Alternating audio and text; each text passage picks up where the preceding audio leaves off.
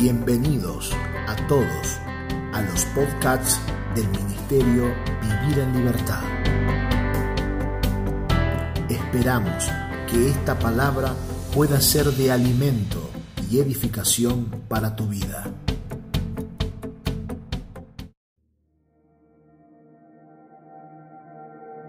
Saludos a toda la familia de la fe y bienvenidos a este tiempo de construcción en el entendimiento. Estamos aprendiendo acerca de los principios de vida sobre la oración. Este es nuestro asunto, este es nuestro tema y vamos a ir hasta el fondo para aprender y construir en el entendimiento una vida efectiva de oración. Así que sin más, avancemos hacia nuestro tiempo de construcción, nuestra disciplina familiar y personal para aprender los principios de vida acerca de la oración. Adelante, por favor. Vamos a aprender en este punto acerca de los obstáculos para una vida de oración. Es importante que consideremos que la oración debe ser una vida y no solamente un acto.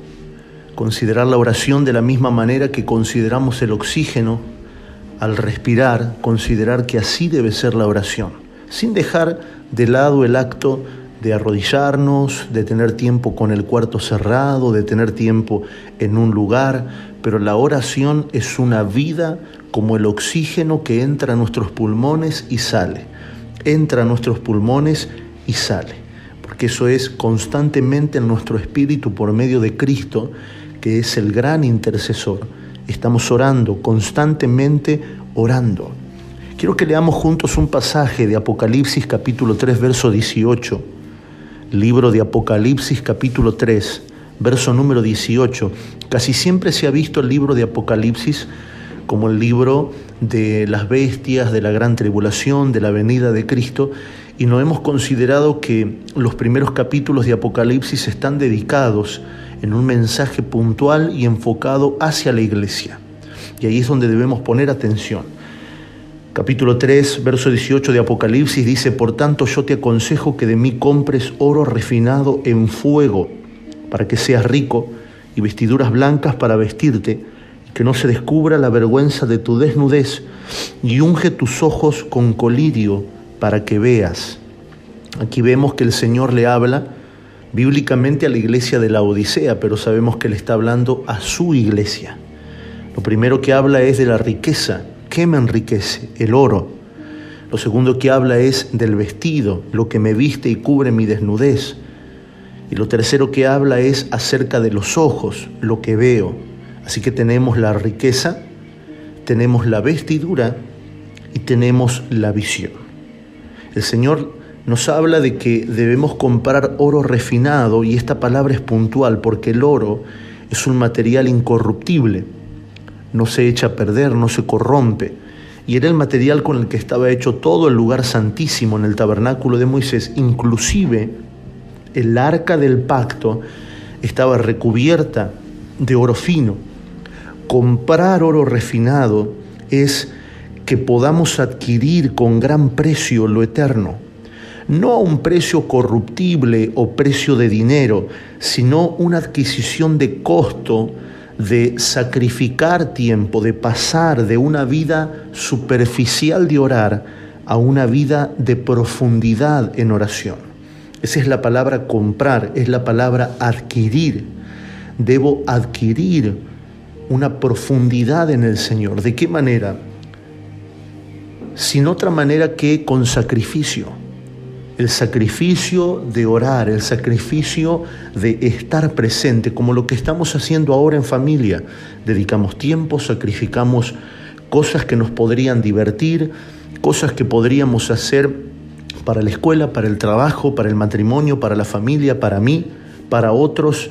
Eso es un sacrificio, esta es una adquisición, pero no tiene un precio corruptible, no tiene un precio humano. No creemos que por hacer esto le estamos comprando algo al Señor, pero sí incluye el sacrificio.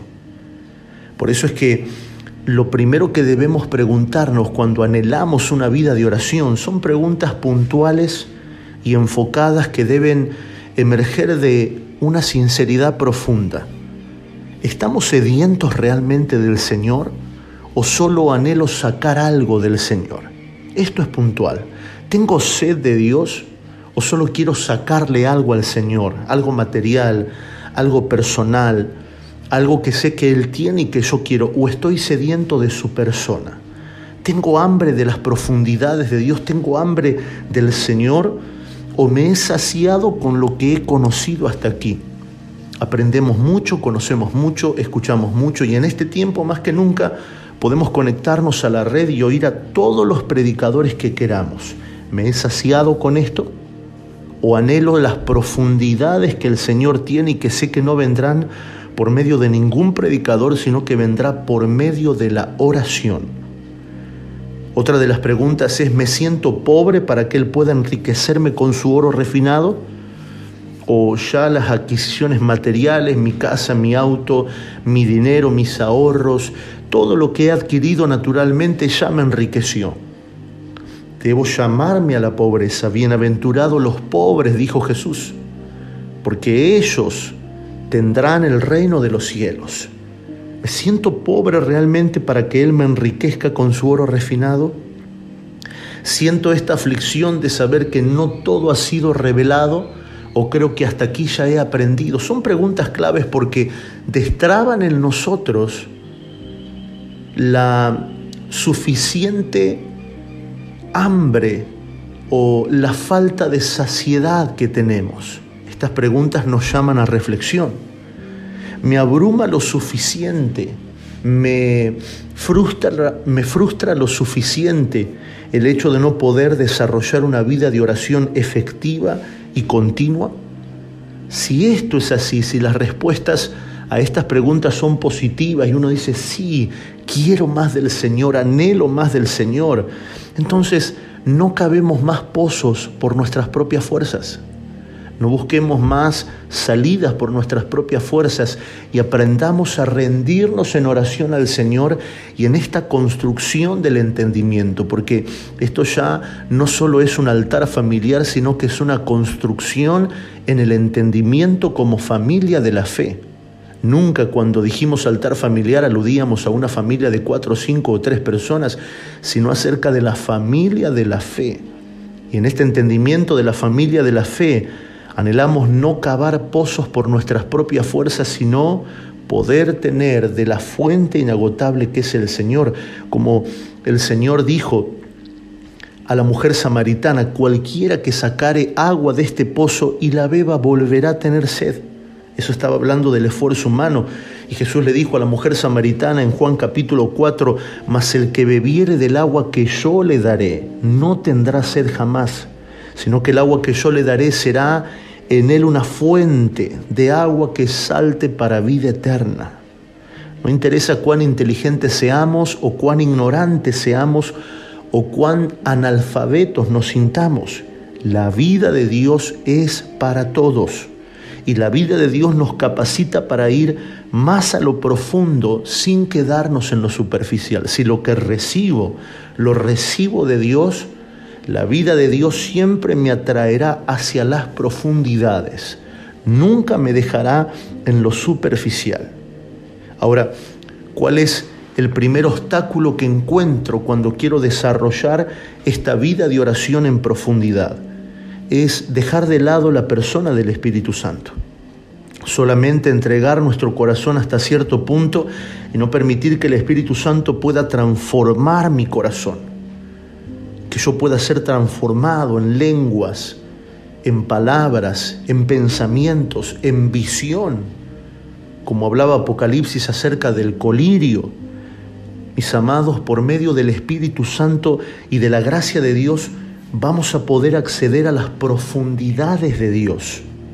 Por eso es que la, la oración es la clave para poder conocer más la voluntad del Señor, de quién está en las profundidades del Señor, que es el Espíritu Santo. Usted y yo no podemos estar solos por nuestra propia fuerza en las profundidades del Señor, pero el Espíritu Santo, que habita en lo profundo del Padre, puede darnos a conocer las profundidades del Señor.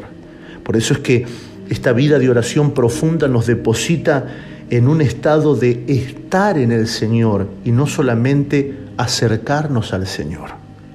Porque nada ocurre cerca de Él, todo ocurre dentro de Él. Esto es como estar cerca de un restaurante. Ninguna casa de familia se sacia el hambre porque vive pegado a un restaurante. Debe ingresar al restaurante y consumir la comida que allí se hace de la misma manera en el Señor.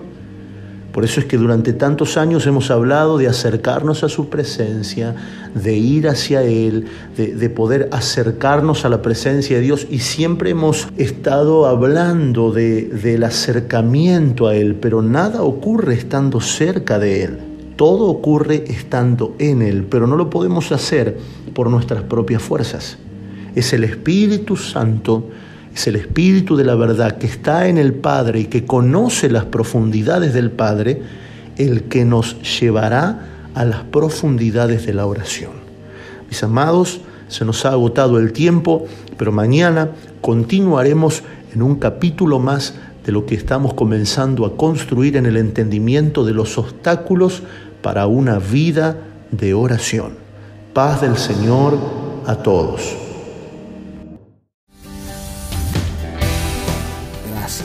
Por habernos acompañado a este tiempo de alimento y comunión. Te invitamos a que sigas conectado a nuestras redes sociales. Facebook.com barra Vivir en Libertad. Instagram arroba Vivir en Libertad. O suscribirte a nuestro canal de YouTube Vivir en Libertad Ministerio. Recordá enviarnos un mensaje para recibir los audios y materiales escritos al número de WhatsApp 2325 47 0015.